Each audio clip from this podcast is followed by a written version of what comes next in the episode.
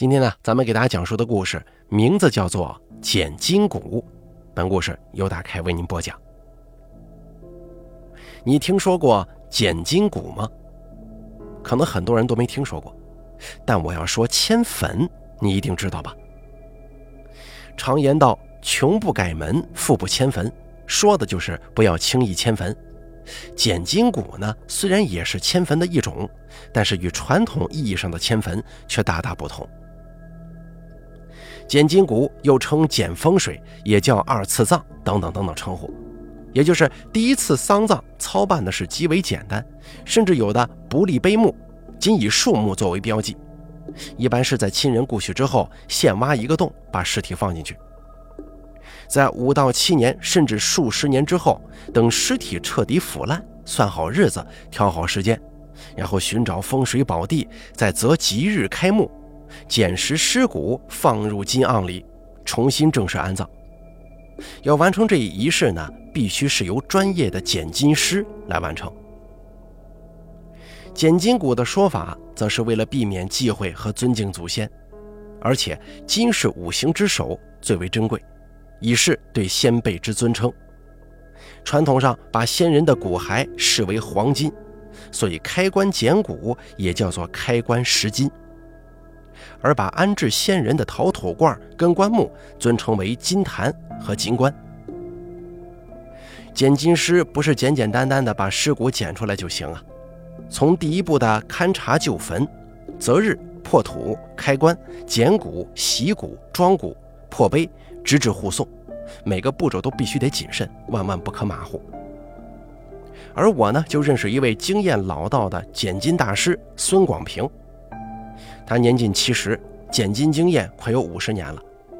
这源于他十七岁就已经拜了师，每天跟随师傅到各地捡金，历经了无数风风雨雨，至今还坚守着这一门即将消失的职业。孙广平出生于福建省龙岩市的一个偏僻村庄，自幼父母双亡，跟爷爷相依为命。十四岁的时候，爷爷因病去世后，他就离家闯荡了。干过饭店服务员、工地杂工、电影院售票员、卖烟草的，可以说是五花八门，但是都没干成啊。因为他一直觉得自己是一个有真本事的人，只是没找到合适自己的职业罢了。等到他十七岁的时候，因为天地灾害，爷爷的坟墓发生了土崩，这墓碑断裂，棺材移位呀。这个在农村呢，视为不祥之兆，是必须要迁坟的。他的叔辈们就请了一位当地有名的捡金大师张明邦来捡骨迁坟。那是孙广平第一次见到拾金骨，也让他找到了自己以后的发展方向。爷爷重新安葬以后，他就托人找上了那位捡金师，希望能够学习这门手艺。张明邦那个时候啊，正好也想着收徒，见到孙广平人机灵又能干，张明邦也就直接答应了。刚入门的孙广平什么都不懂，只凭着年轻人的一腔热血。好在师傅对他很是有耐心，细心的教他捡金骨的各个步骤。他也比较用心的去学习，所以进展飞快，就差一场真正的练习了。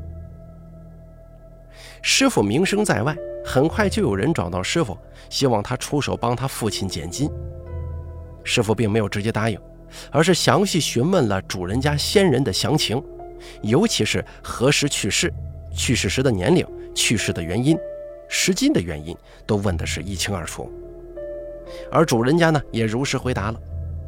原来啊，他父亲是两年前心脏病发作突然去世的，年仅六十岁。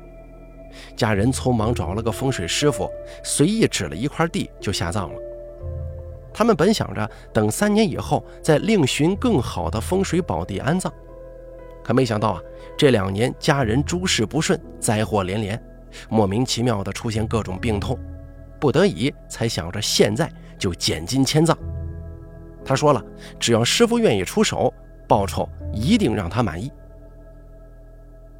师傅考虑了一会儿，还是没有答应下来，但他同意先去墓地看看，再做决断。主人家说了地址之后就离开了，而孙广平在旁边听得直迷糊。道出了他的疑惑：“哎，师傅，你为什么不直接答应下来？这送上门的生意，为啥还犹犹豫豫的？你不怕他找别人吗？”师傅笑了笑，自信地说：“这方圆百里呀，就没有比我更厉害的鉴金师了。我不答应，他们也找不到更厉害、更好的。至于我为什么没有直接答应，这就涉及到咱们鉴金师这行的忌讳和规矩了。虽然我们是为逝者家属服务的，但如果逝者不能满足某些条件，那也是不能出手捡金的。”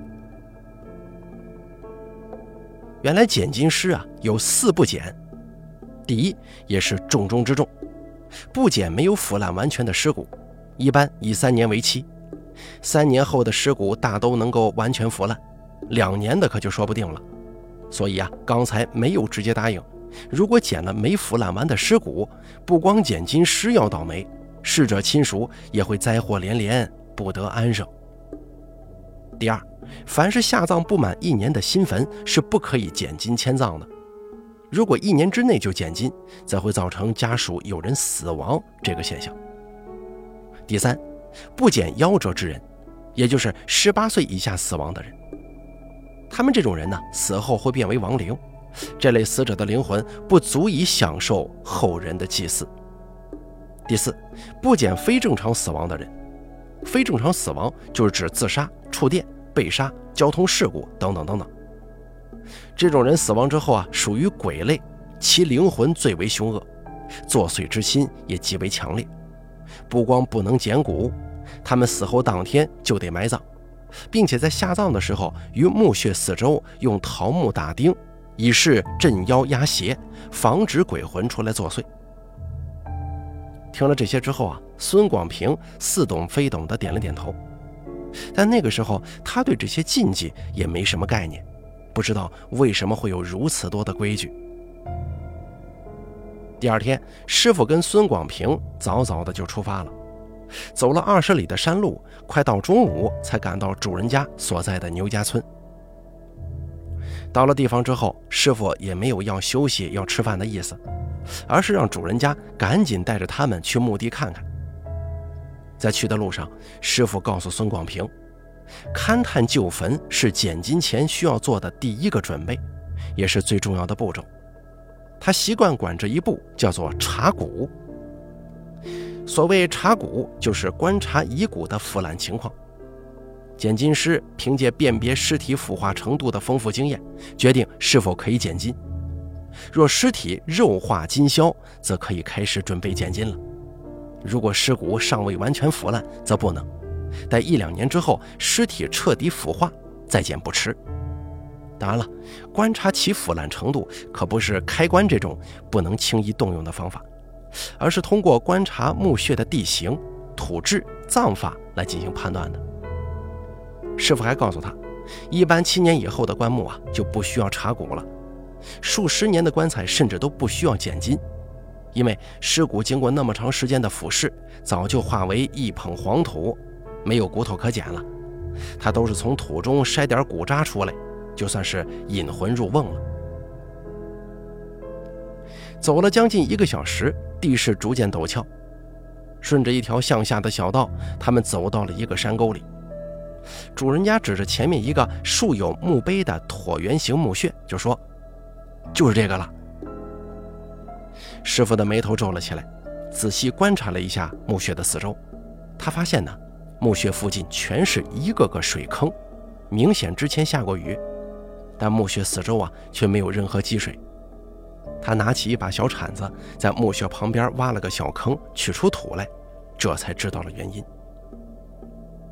他把孙广平叫到跟前，指着手中的土问道：“你看这土跟普通的土有什么不同啊？”孙广平仔细查看之后，不确定地说：“这里面好像有很多小石子儿，看起来就像我之前在工地干活用的沙子一样。”你说对了，这就是沙质土壤。这种土壤跟普通的土不一样，它存不住水，水会通过这些沙子渗下去。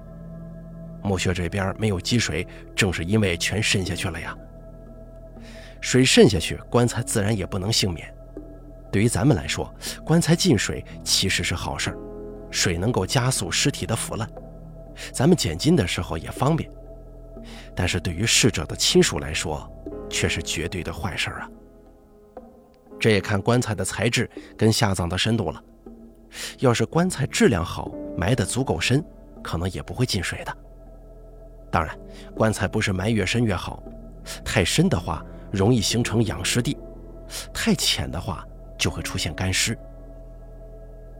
所谓的养尸地或者出现干尸，是因为地质太冷或太热的缘故。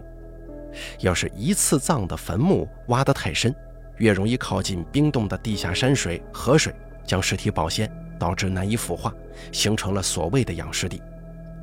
又或者因为地质太热，吸干了尸体的水分，形成干尸。这两种啊，统称为阴尸，都是没有办法减金的。孙广平点头称是。师傅又向主人家问道：“你父亲下葬的时候？”埋了有多深呢？棺材的材质是什么？主人家回答道：“棺材只埋了三四十厘米深，材质用的是薄木棺材板，也就两公分这么厚吧。”师傅点点头说：“尸骨是定然已经腐烂了，可以捡金了。但不得不说，你们一次葬的时候太草率了，怎么选这种地方啊？我断定棺木肯定进水了。”你父亲在水中安息，岂能睡得舒服呢？主人家羞愧难当，师傅见状也没多说什么，要了逝者跟主人家家属所有的生辰八字，在黄历上仔细挑选过后，告诉他十五日后就是一个不与家属八字相冲的黄道吉日了。十五天时间转瞬即逝。到了捡金的前一天，师傅就带着孙广平到了主人家，不光是告诉他们需要准备的东西，还是因为第二天要很早起来去墓地。这是因为白天迁坟的时候啊，以不过午为最佳，这样可以避免午时的阳光灼伤骸骨。第二天一早，天还没亮，师徒俩就跟家属出发了。赶到墓地后，天已经蒙蒙亮了。他们布置好香案、贡品，还有遮阳的红色帐篷，接下来就是静待吉时到来。过了大半个小时，天空泛起了鱼肚白，到了卯时了，师傅才说可以开始了。主人家，也就是逝者的长子，赶紧上前跪在地上，对着坟墓念起了安土地咒，感谢土地神的护佑，然后讲述迁坟的理由、迁坟地址。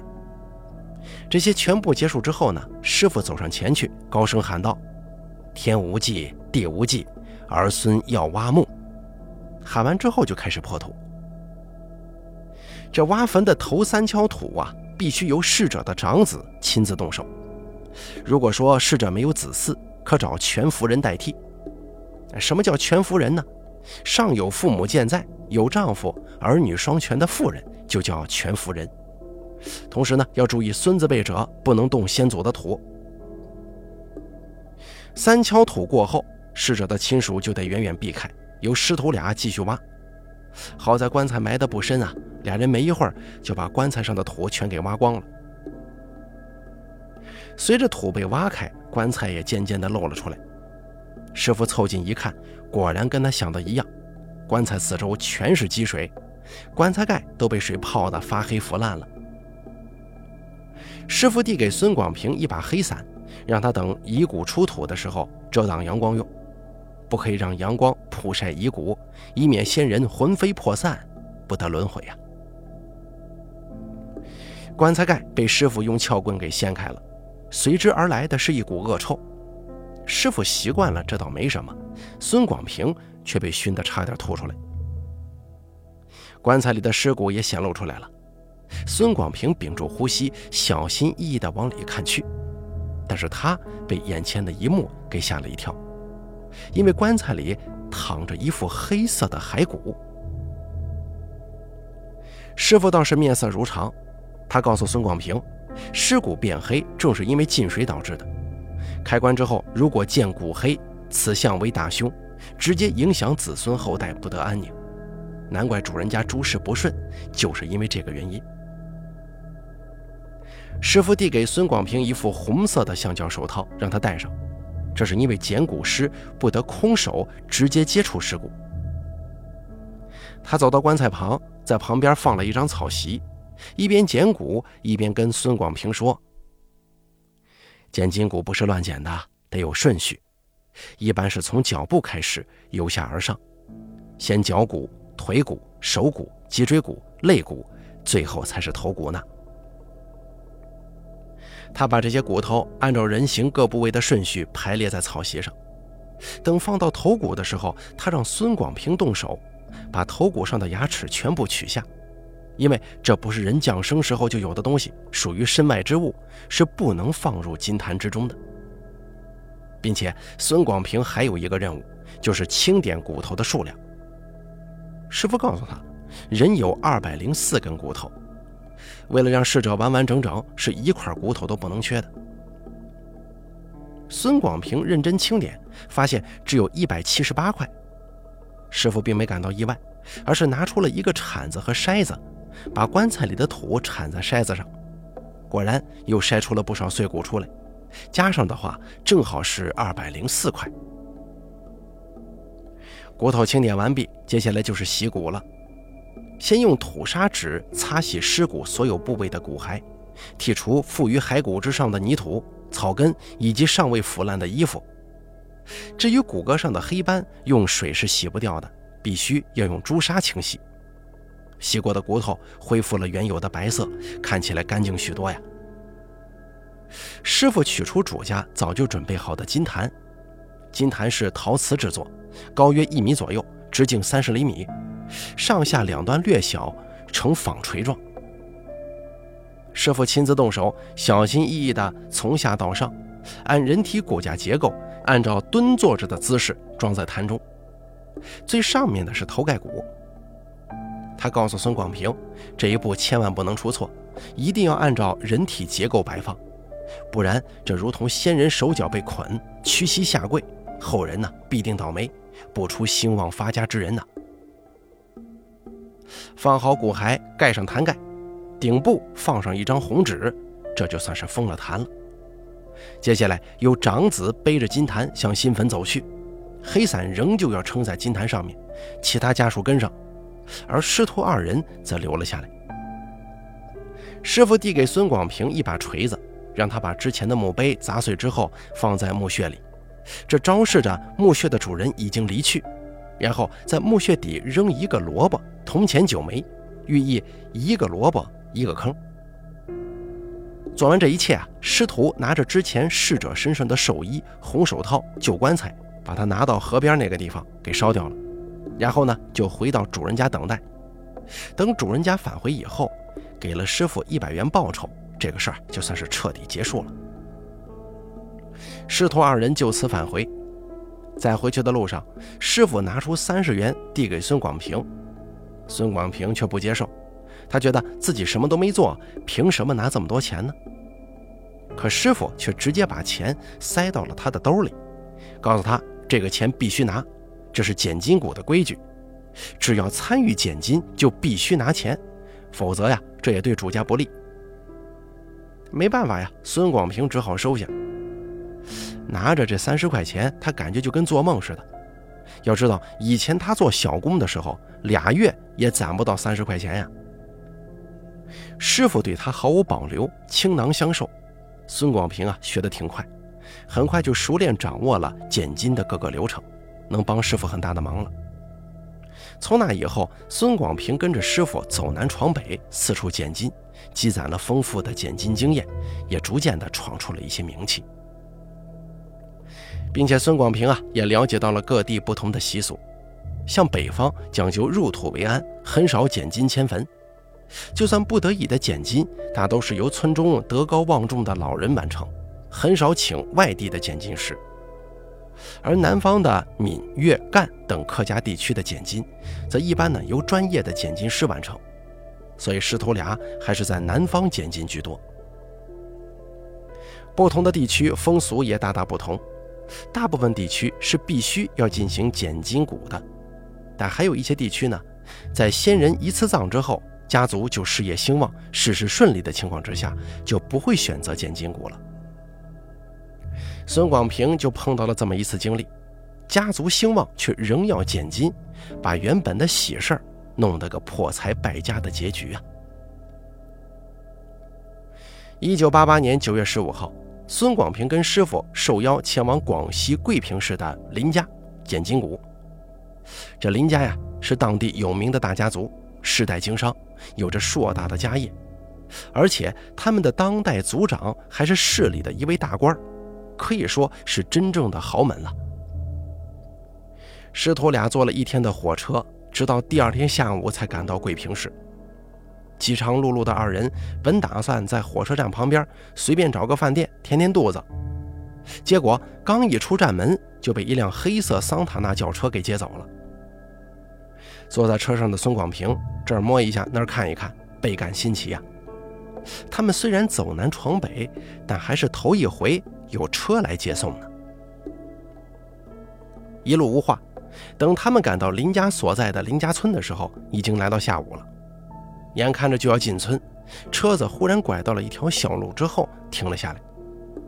司机面带歉意地转头说：“两位师傅，开了这么久，我太累了。”让我休息一会儿再进村吧。还没等师徒二人说话，那就把这车座子一放，躺下了。没一会儿，还打起了呼噜呢。师徒二人虽然觉得有些奇怪，为什么不进了村子再休息呢？离得又不远了。但是看司机睡的那样，估计确实是累坏了。他俩也没多想，各自躺在车座位上休息。本以为小小的休息一会儿应该就好了。可没想到，这一等就是两三个小时，两个人饿的是前胸贴后背啊！天都已经快黑了，司机才悠悠醒来的。他揉了揉眼睛，看了一眼外头，惊讶地叫了一声，面带愧疚地转头说：“哎呀，两位师傅，我昨天太累了，刚才不小心睡着了，抱歉啊！咱们这就进村。”孙广平看他呀，其实并没有半分歉意的。反而有几分开心的模样，他摇了摇头，觉得自己一定是饿晕头看错了。车子继续前行，马上就到村口的时候，司机忽然说：“两位师傅，我们这边有个不成文的习俗，第一次进村不能让人看到，你们啊，能不能趴在后座上，不要出声啊？”师徒俩对视一眼，都感觉莫名其妙。头一次听说还有这样的习俗，但看司机的意思，不这么做还真进不了村呢。他们只好趴下了。车子一路驶进了村里，直到一座气势恢宏的院落前，这才停下的。门口有两个守卫，气势汹汹地走了过来。当看到司机的时候，语气变得奇妙了：“哟，这不是三爷吗？今天这是怎么了呀？还开车了？这谁的车呀？”没带人吧？说着还把头贴在车玻璃上往里看，但天色已黑呀，加上两个人又是趴着，所以护卫并没有看到什么。去去去，滚一边去！就是借了朋友的车玩两天嘛，出去一天了，我饭都没吃呢。我先进去了啊！说着就把车子开了进去。车子一路快行，足足开了五六分钟，这才停下来。可师徒二人刚从车上下来。就被眼前的一幕给震撼到了。好了，剪筋骨的上集部分咱们就说到这儿了，下集部分敬请期待。